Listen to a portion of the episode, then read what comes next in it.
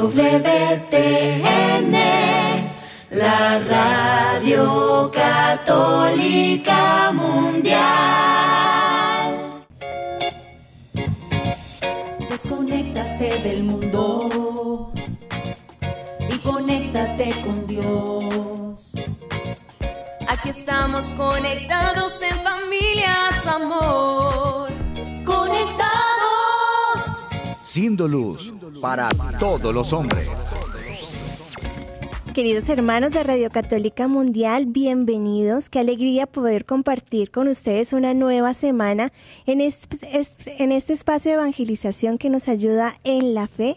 Somos las hermanas comunicadoras eucarísticas del Padre Celestial y en el día de hoy les acompaña la hermana María Antonia y la hermana María Paz en este espacio radial de Conectados en familia. Siendo luz para todos los hombres.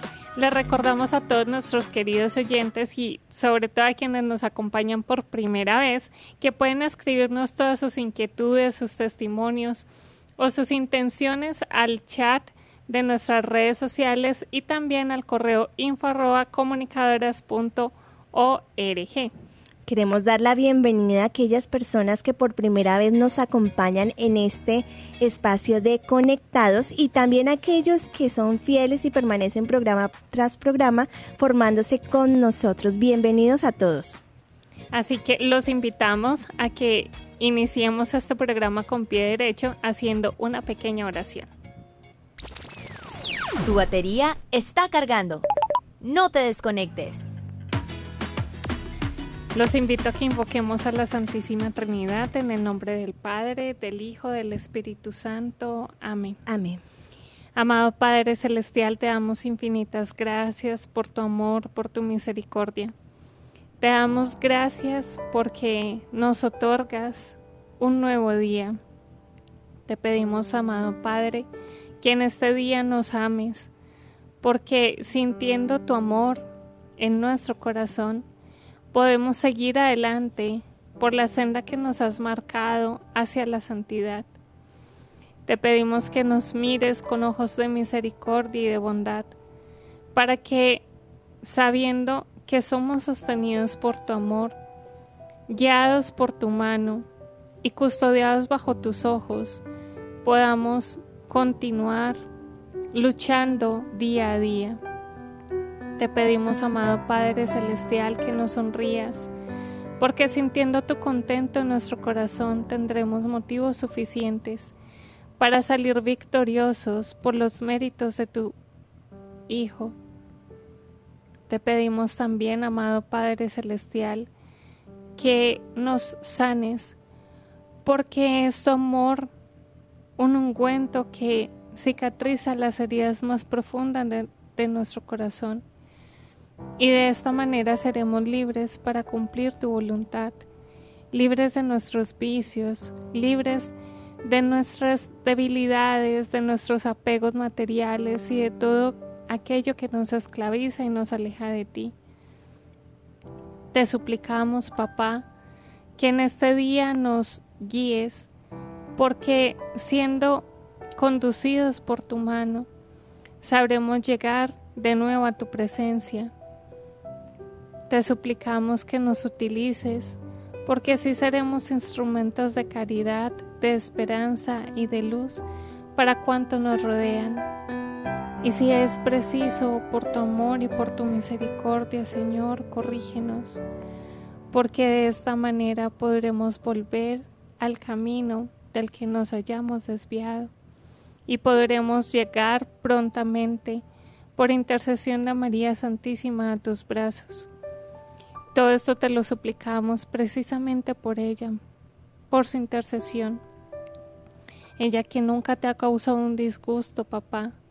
Ella que es la criatura predilecta, la madre de tu Hijo Jesús, y esposa fiel del Espíritu Santo, que interceda por cada uno de nosotros, enseñándonos a ser verdaderos hijos tuyos. Ruega por nosotros, Santa Madre de Dios, para que seamos dignos de alcanzar las promesas y gracias de nuestro Señor Jesucristo. Amén. Tu batería está cargando. No te desconectes. Bueno, queridísima familia de Conectados, eh, continuamos en esta hermosa temporada llamada Habla Señor, que tu siervo escucha dedicada a la oración. Y yo diría que hemos llegado a la cumbre de la montaña de la oración, ¿no?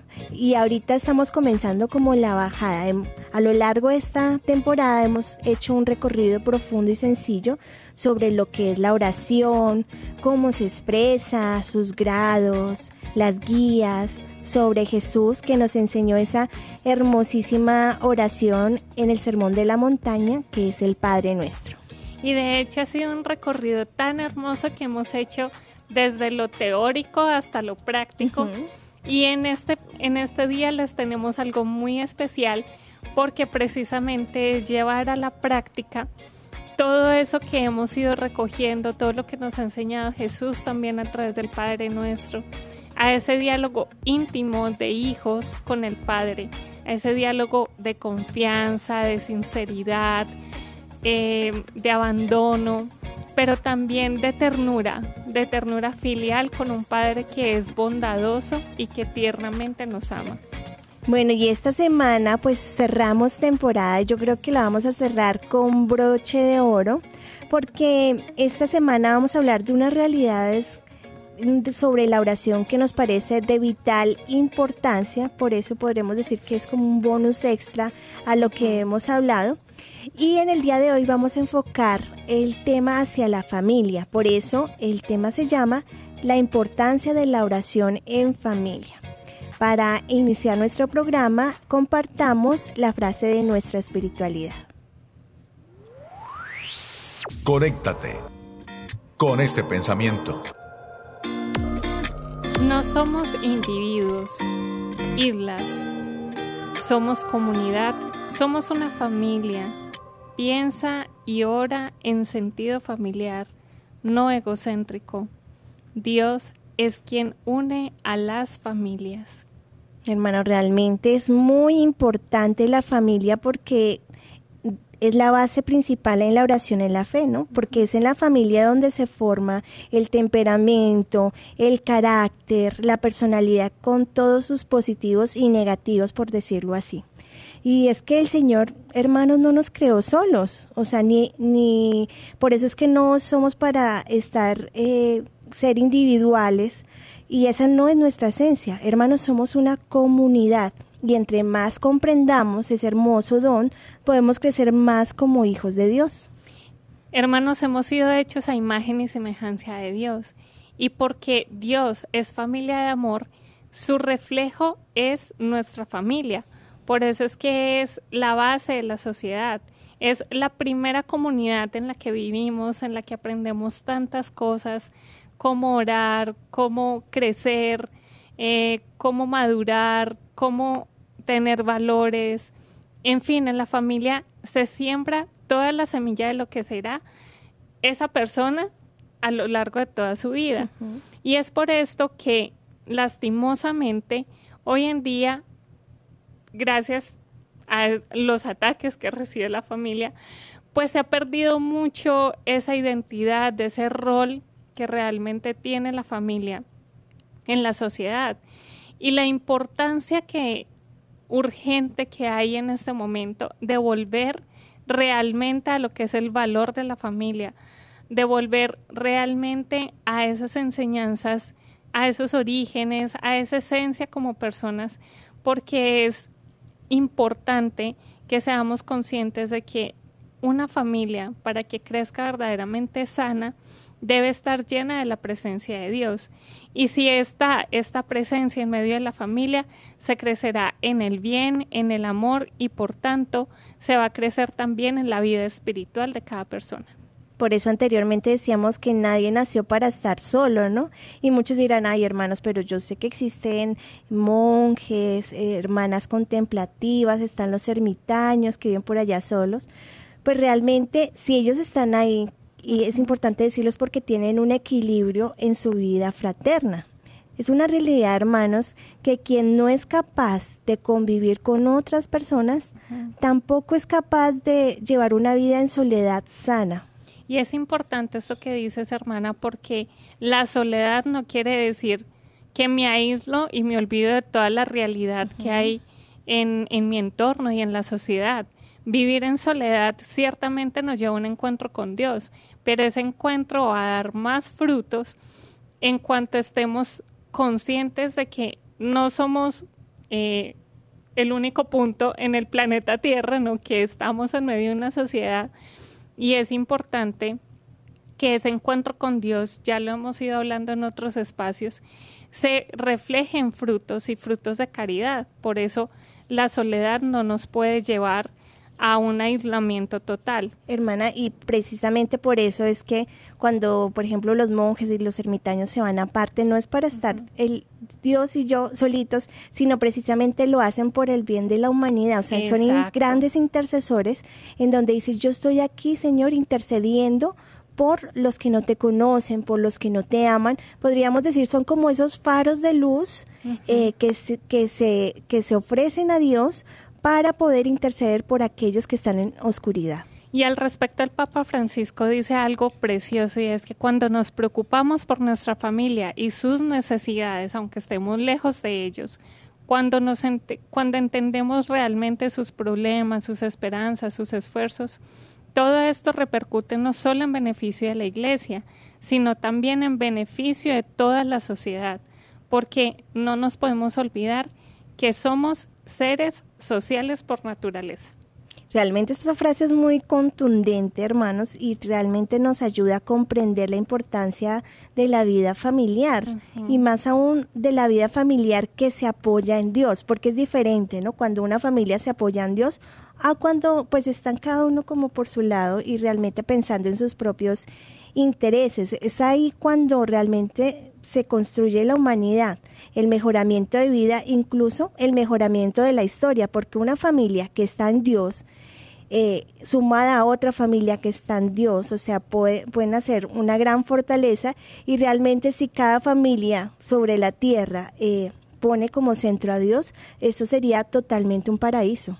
Claro que sí, porque es que los beneficios de la oración en familia son innumerables, no solamente van a nivel personal, porque vemos que van a ser hijos o van a ser padres que son más conscientes de la necesidad del otro, son más abiertos eh, al amor, son más abiertos a la generosidad, sino también esto va a repercutir en la vida de la familia, ya sea en un núcleo más pequeño o familias que son realmente grandes porque el testimonio va a arrastrar y también va a repercutir en la sociedad, porque teniendo desde la base de la familia a Dios como centro y la oración como herramienta fundamental para un crecimiento integral sano, pues van a ser adultos sanos, vamos a poder tener gobernantes sensatos que se preocupen realmente por el bien de la sociedad, en fin, o sea, esto va a tener muchos, muchos beneficios. Entonces, hermanos,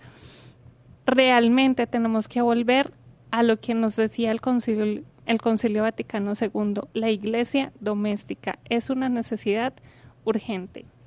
Quiero compartirles una frase del Papa Francisco que habla sobre la importancia de transmitir la fe en familia, por eso la importancia de la oración en familia y de que en la familia se inculque la fe desde los primeros, no digo los primeros años, desde los primeros meses, porque realmente es necesario. Nos dice el Papa, Muchos de nosotros hemos aprendido a silabear las primeras oraciones estando sobre las rodillas de los padres o los abuelos. Quizás custodiamos el recuerdo de la madre y del Padre que nos enseñaban a recitar las oraciones antes de ir a dormir. Esos momentos de recogimiento son a menudo aquellos en los que los padres escuchan de los hijos alguna confidencia íntima y pueden dar un consejo inspirado en el Evangelio. Hermanos, hay una estrategia del enemigo muy clara y más en la sociedad actual y es destruir la familia.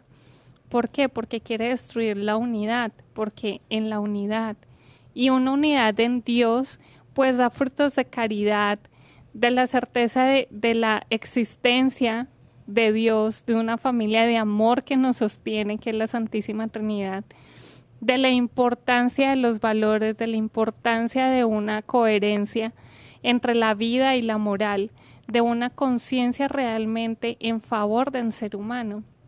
Entonces, el enemigo está dando sus últimas peleas por destruir la familia, por eso prolifera ahora mismo la ideología de género, los abortos, poner al hombre en contra de la mujer, por eso los movimientos feministas, eh, por esto todas estas ideologías que realmente lo que buscan es dividir, porque sabemos que donde hay división la batalla está perdida, pero la unidad hace la fuerza.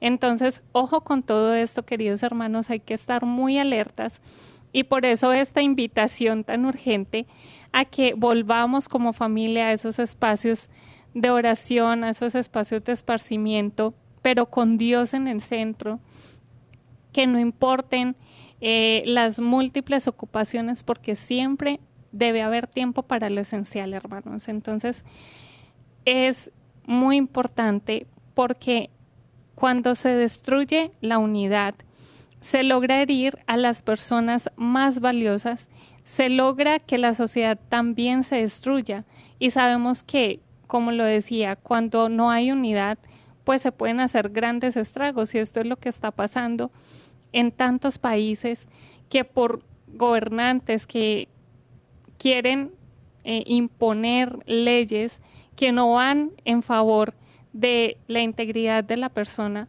pues ahí es cuando la sociedad se empieza a destruir, se empieza a denigrar, se empieza a perder la dignidad como personas. Por eso importante volver, volver al, al origen. Hay una famosa frase que dice divide y vencerás y realmente nuestro enemigo sí que la conoce muy bien.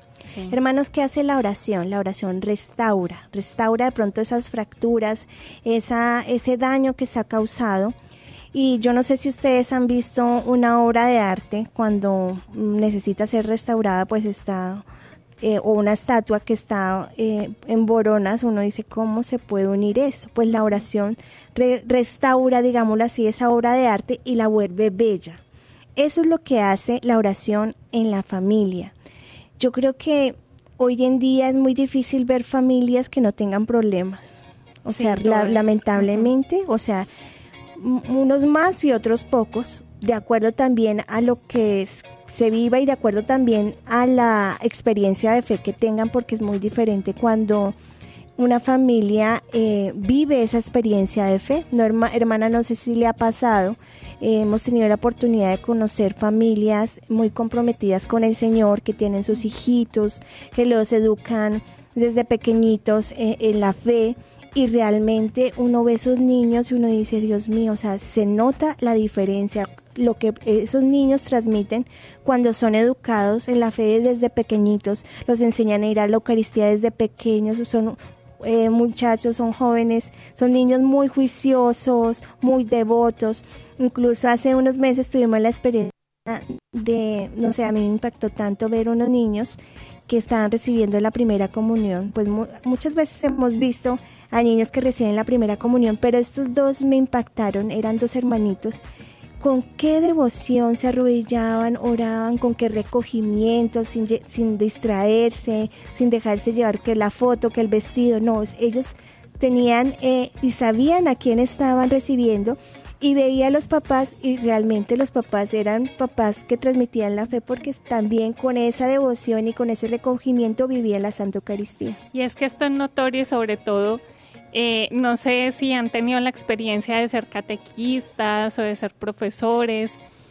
¿Cuánto es la diferencia entre una familia que realmente ora y está preocupada por la fe de sus hijos a una familia que está más preocupada por las vanidades, por tener el último celular, por tener el último televisor y no, no se preocupa realmente por lo que vale la pena, que es la formación de sus hijos, porque recordemos que en la familia no solo se forma en educación, sino que se forman los valores, se forman los criterios, el carácter, el temperamento, o sea, es que la familia es la base de todo. Por eso cuando se practica la fe en un hogar y se vuelve de un hogar un templo, que lo hablábamos hace poco también, se tienen hijos con capacidad de afrontar con coraje la vida, de realmente es ser conscientes de la, de la importancia del amor y de la donación al otro. Se crece en valores cristianos y la garantía de estos seres que se están educando en medio de una familia en la fe es que van a tener la fortaleza para llegar a la santidad, pase lo que pase, independientemente de sus luchas, y van a conseguir la plena felicidad porque realmente se va a hacer la voluntad de Dios en sus corazones. Qué importante esto, hermana, porque vemos ahora que las nuevas generaciones que están creciendo son generaciones que realmente son eh, tienen un, un alto grado de frustración, eh, no saben cómo enfrentar problemas, no saben cómo eh, lidiar con las dificultades que se presentan en el día a día y por eso, o sea, como que buscan otras alternativas, otras distracciones para poder evadir el sufrimiento. Y realmente es el daño tan grande que nos está haciendo la sociedad brindando contenidos a través de los medios de comunicación en donde dicen que la palabra dolor, sufrimiento es incompatible con la vida diaria y como estas generaciones no saben cómo enfrentar el dolor, realmente terminan hasta en el suicidio con tal de aliviar, digo entre comillas, ese sufrimiento porque no son capaces de de salir adelante. ¿Y qué hace la oración, hermanos? La oración nos configura con Cristo y también nos configura con su sufrimiento, con su pasión y nos enseña que a través de ese sufrimiento que Jesús tuvo en la cruz, somos fuertes para poder afrontar lo que se presente. Entonces realmente si, si nosotros abrimos un poquito los ojos y entendemos esta realidad, vemos cuán importante también es que Dios esté en medio del hogar porque nuestra sociedad, el futuro de nuestra sociedad depende de ello.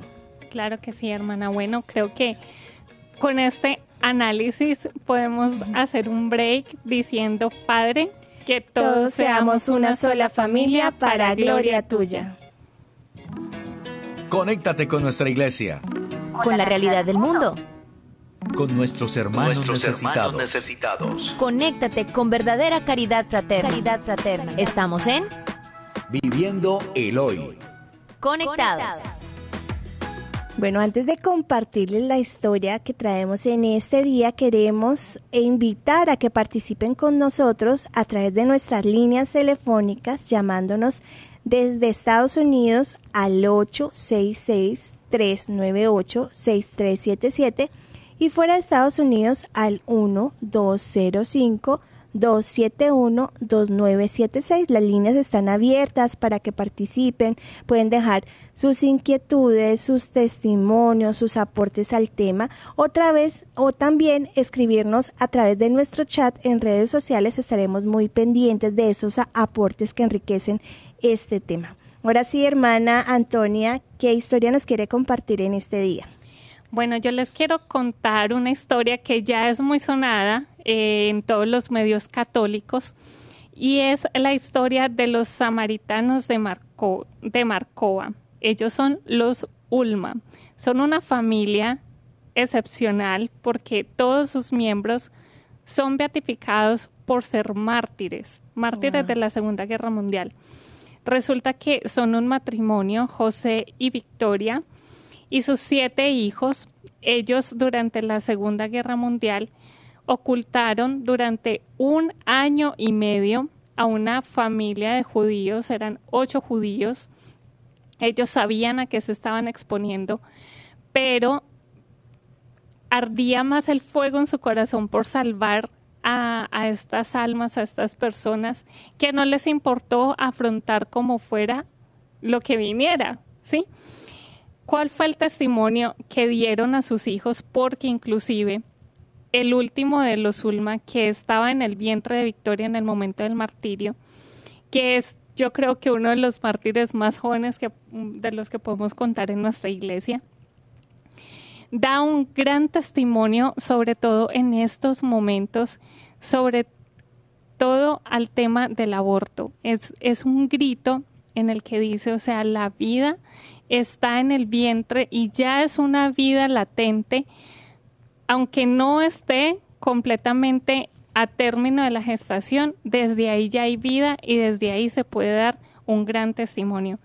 Voy a traer a colación las palabras al respecto del, em, del, o del cardenal Marcelo Semerano, quien fue el que realizó el rito de beatificación el pasado 10 de septiembre, que me parecieron impresionantes con respecto al testimonio de este niño que todavía ni siquiera era bautizado, pero ya estaba dando su vida por Cristo. Recibió el bautizo de sangre. Recibió el bautizo de sangre, exactamente.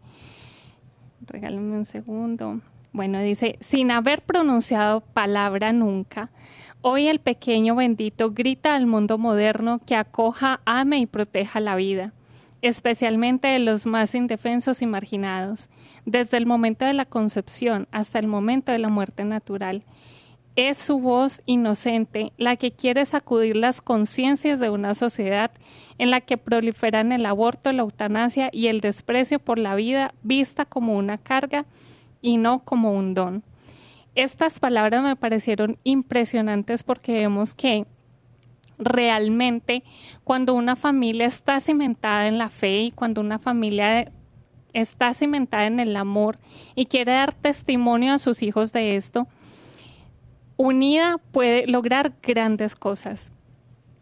Esto me ha parecido completamente conmovedor, hermana, porque cuántos nos quejamos de que no hay unidad en nuestras familias, de que nuestros padres no nos dan testimonio, pero vemos que cuando la familia ora y se mantiene unida, puede lograr realmente grandes cosas.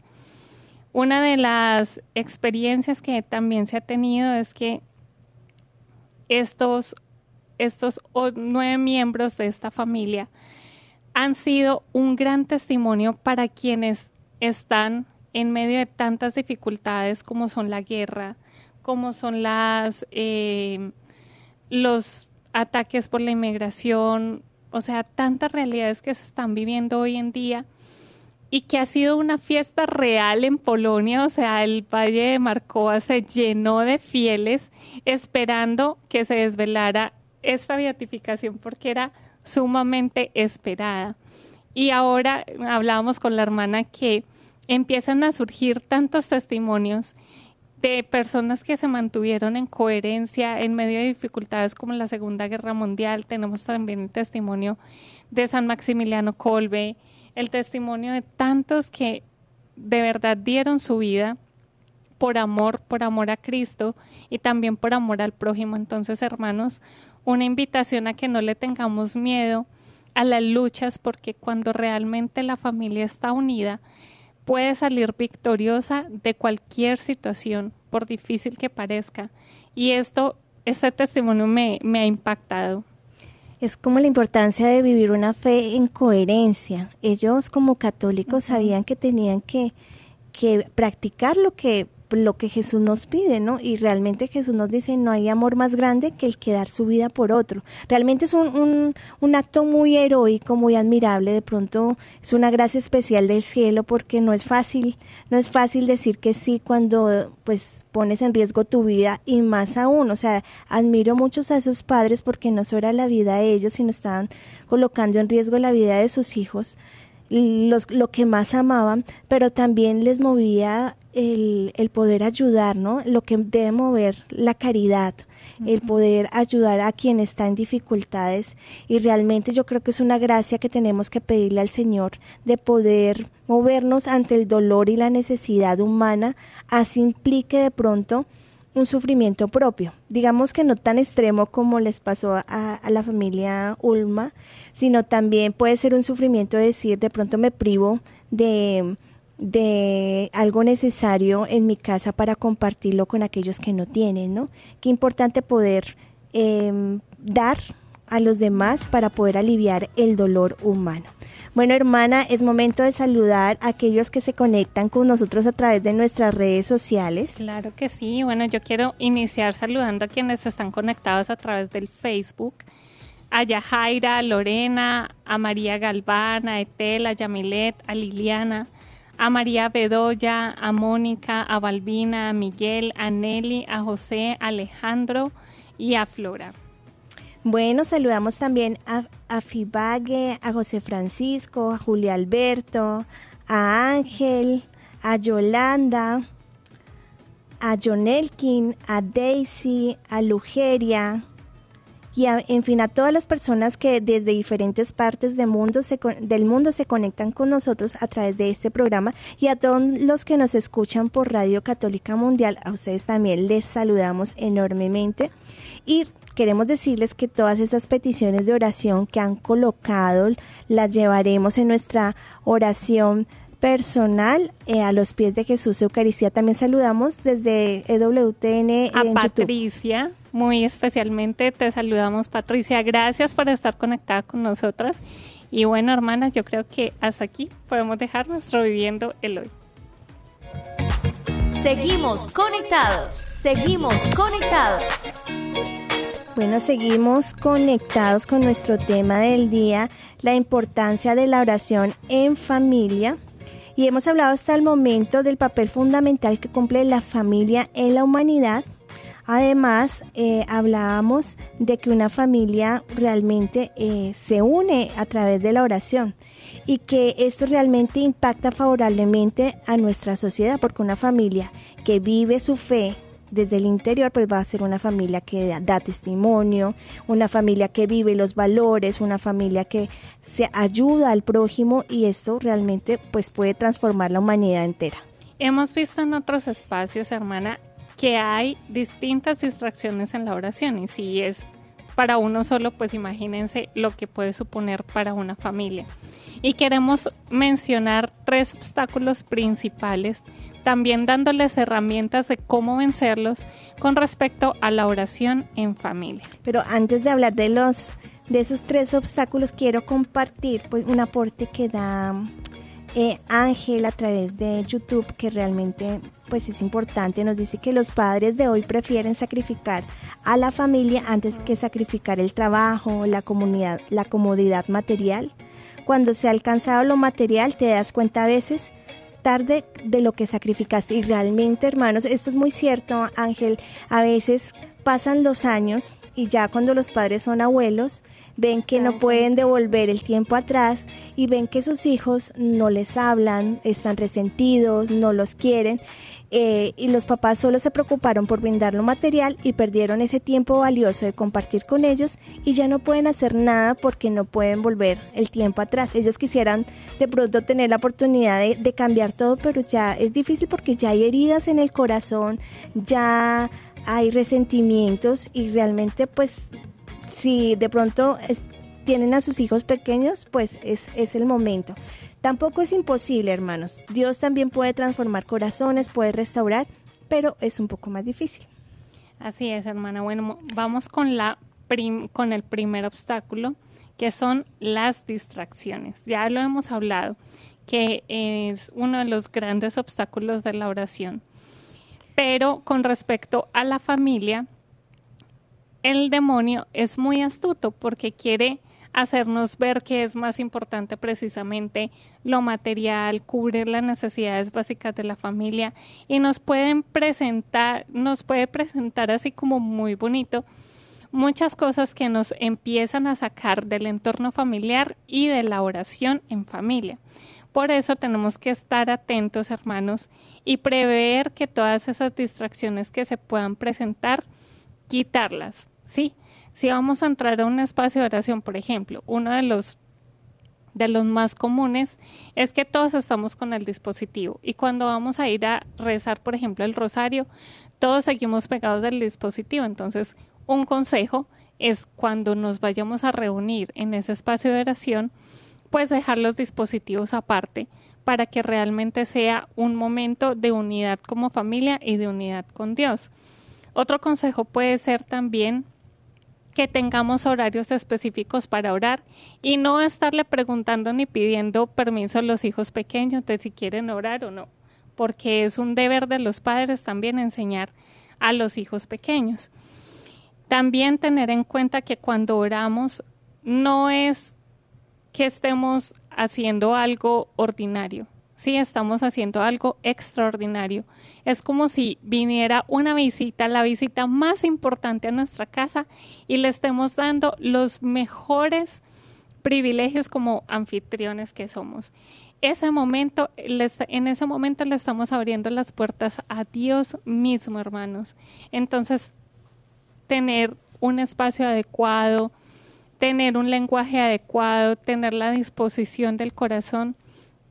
Veíamos hace poco también en un, en un documental que nos presentaban de San José la importancia de la oración en familia y cómo los hijos pequeños desde más temprana edad se les enseñe a orar y a tener esos espacios de intimidad con Dios, van a poder tener la capacidad de ser adolescentes un poco más conscientes, un poco más abiertos a las necesidades de la familia y no solamente a sus necesidades propias. Y especialmente había un caso que me conmovía mucho de una familia que ya eran muchos hijos y que la mamá estaba por tener uno de los últimos miembros de la familia y estaba muy grave en coma en el hospital. Y como toda la familia se, se unió a hacer la treintena de San José y gracias a esa intercesión y a esa unidad pudieron tener el milagro de que la mamá pues pudiera volver con brazos en brazos con su hijito, tener un nuevo hermanito, pero que la mamá también pudiera estar con ellos. Hermanos, distracciones siempre va a haber, siempre, y más sabiendo que tenemos un enemigo que está detrás pendiente para que la familia no se una a orar. Entonces es prever pues, los espacios para que los cuidemos, para que podamos eh, formarnos, para que podamos cuidar y custodiar esos espacios tan importantes y de pronto establecer horarios. Yo creo que esto ayuda muchísimo, eh, llegar a un acuerdo como familia estableciendo un horario donde se respete eh, eh, ese horario. A veces las familias acostumbran a tener un horario de comida, eh, acostumbran a tener un horario de pronto para ir a misa los domingos y qué bueno que establezcan un horario para poder hacer la oración en, en, la familia. De pronto no estamos hablando de que vayan a orar una hora, hora y media, sino que sea un espacio en donde los niños, los padres se dediquen a orar. Y es muy bonito esto, hermanos, porque realmente, eh, aunque los niños les cueste al principio, eh, realmente ellos se acostumbran a, e, ese espacio de oración. Y vemos eh, el testimonio de familias cercanas allegadas a nosotras, en donde los hijitos, cuando de pronto los papás no han rezado el horario, les dice, les recuerdan, papá, mamá, es, se nos pasó la hora de hacer el rosario qué bonito que son ellos ya los que lo piden y, sienten la necesidad de poder realizar estas oraciones. Así que empecemos a formarnos y, a sacar el espacio. El segundo obstáculo que se nos puede presentar es la falta de comunicación por conflictos o por heridas. Y esto es más común de lo que pensamos, porque ¿quién no ha reñido al día con alguien de la familia? Yo creo que todos, porque en la convivencia eso es normal pero no ir orando y no ir sanando y no pedir perdón hace que se llegue a extremos como el odio y que realmente pasen cosas como nos contaba nuestra hermana, de que ya se llegue a la ancianidad y que haya una mala relación con los hijos o entre, sus, entre los hermanos no se hablen. Y en esto Santa Mónica nos trae un consejo muy, muy sabio porque muchas personas que se encontraban en su, en su entorno se preguntaban cómo Santa Mónica lograba mantener la calma y lograba ser paciente con su esposo Patricio, que era tan iracundo. Y resulta que ella les daba una respuesta certerísima.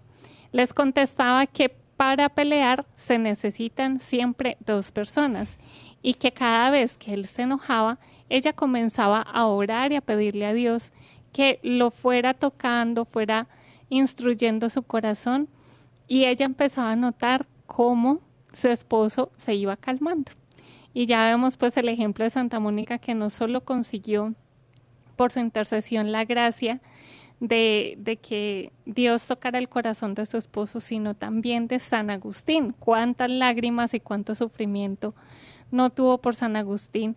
Y ahí está la perseverancia en la oración. Así que Las heridas hay que sanarlas, hay que hablarlas, hay que ponerlas a los pies de Jesús Eucaristía para que Él como médico vaya sanando nuestras relaciones. Y realmente Santa Mónica nos enseña algo muy valioso y es, muy sabio el no decir nada en medio de un conflicto familiar.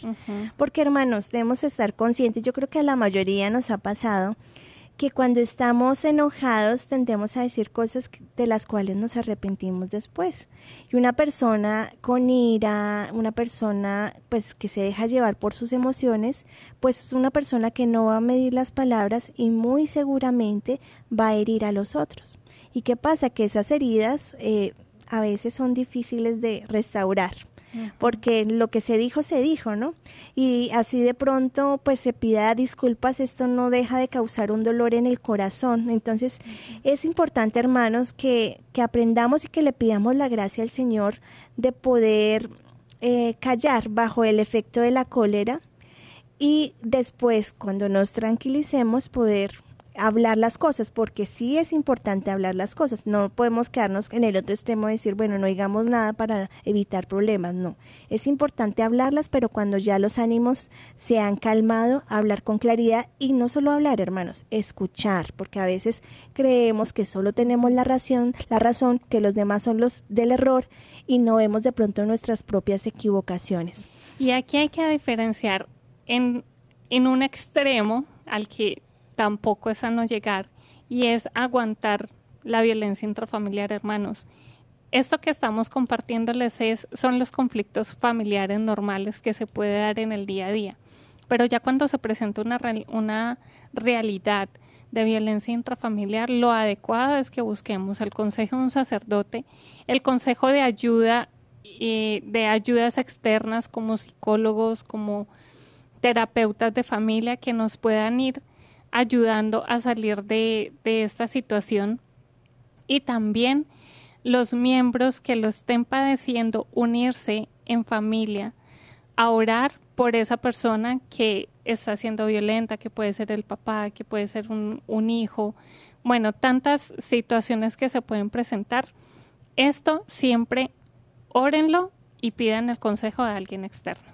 Bueno, hermana, ¿qué le parece si vamos a una pausa musical en este momento y ya regresamos con este programa tan interesante? Claro que sí. Diciendo todos, Padre, que todos te conozcan y te amen.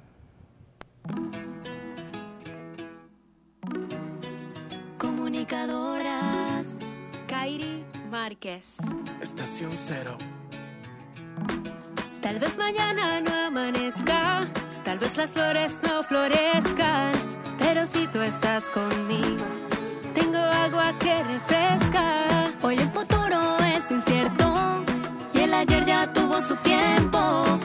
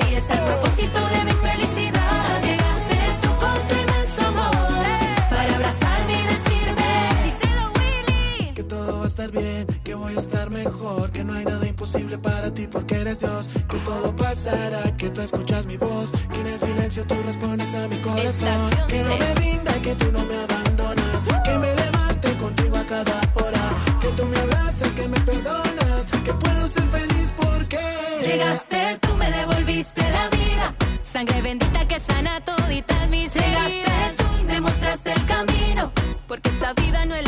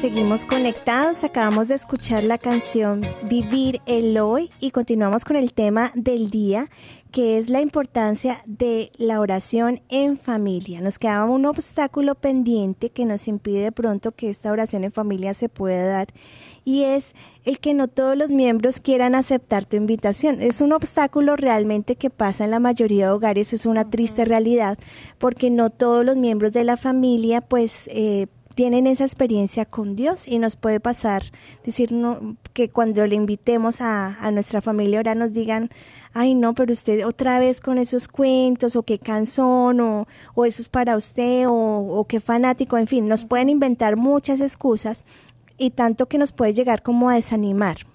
Tú solo cumple con invitarlos. Si los demás no, no se unen a esa invitación, empieza tú. Empieza tú a hacerlo, hermano, porque la oración tiene mucho poder. No te imaginas cuando en el tiempo de Dios, o sea, recibirá esa oración y podrás ver esas gracias derramadas en tu familia.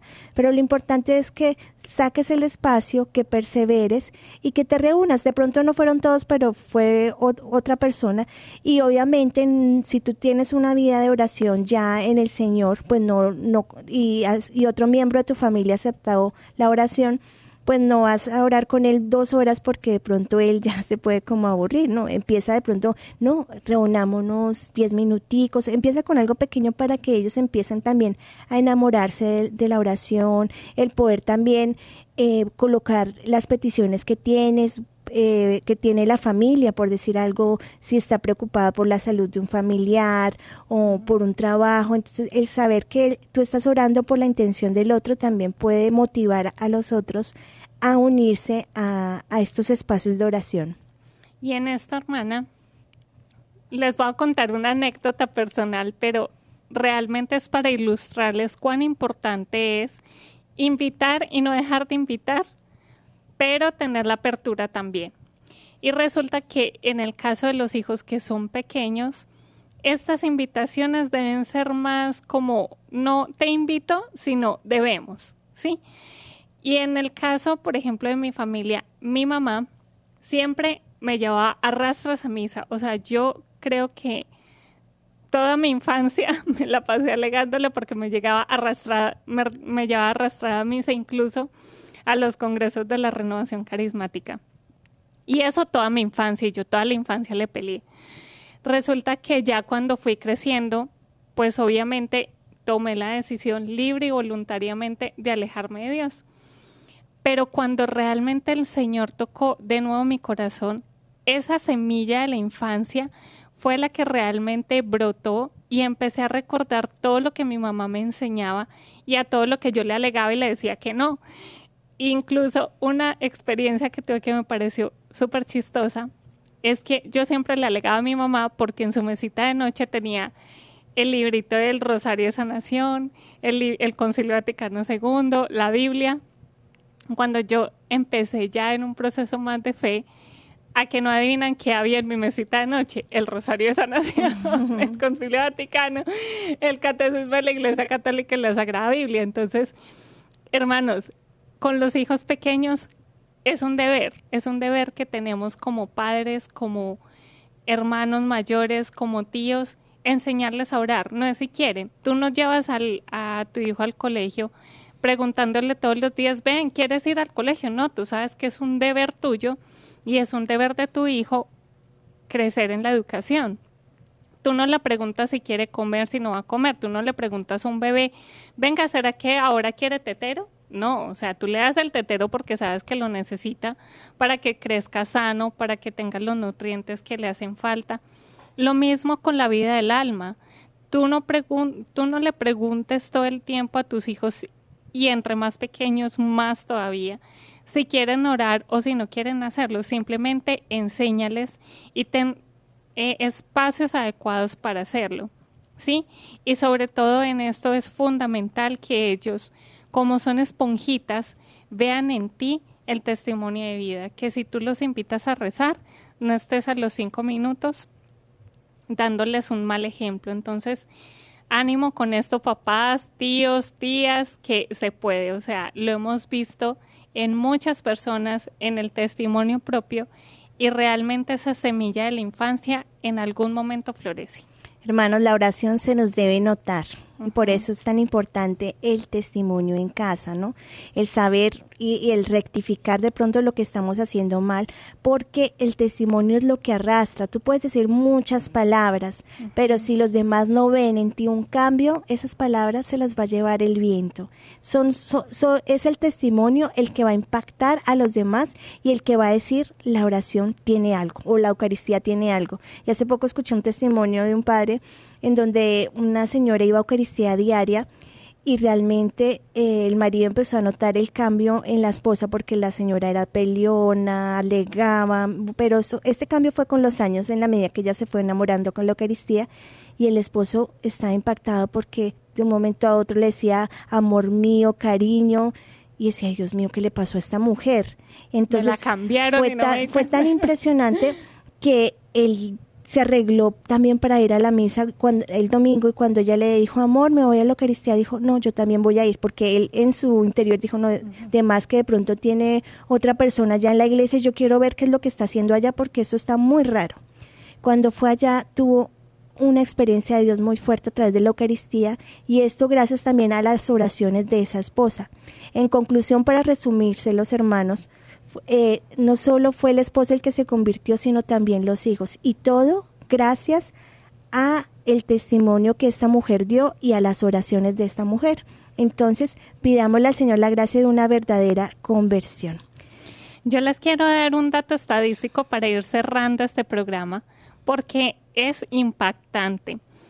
Cada cinco matrimonios, dos de esos cinco matrimonios se divorcian cuando Dios no está en medio. Esto lo ha dado un sociólogo de Harvard y realmente él hizo también la investigación con familias en las que se compartía la palabra de Dios, que oraban juntos, en las familias que había una presencia de Dios y a que no adivinan lo que descubrió, que solo un divorcio entre cada 1015 matrimonios se daba. Entonces, impresionante esta diferencia porque vemos lo desbalanzado que está y la evidencia tan real de la importancia de tener a Dios en medio de la familia para que la familia siga unida.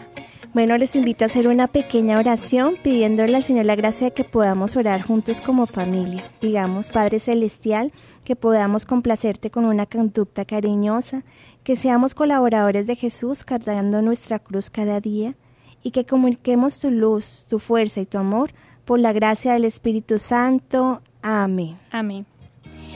Les damos las gracias por abrirnos las puertas de sus hogares, de sus trabajos para este espacio. Les recordamos que nos podemos ver mañana a esta misma hora por este mismo canal Y bueno, hemos estado con ustedes las hermanas comunicadoras eucarísticas del Padre Celestial desde los estudios de la Arquidiócesis de Cali en Colombia. Los esperamos y Dios los bendiga. Dios les bendiga. Hemos estado conectados con Dios. Tu batería ha sido recargada. Ha sido recargada. Hasta el próximo programa. Conectados.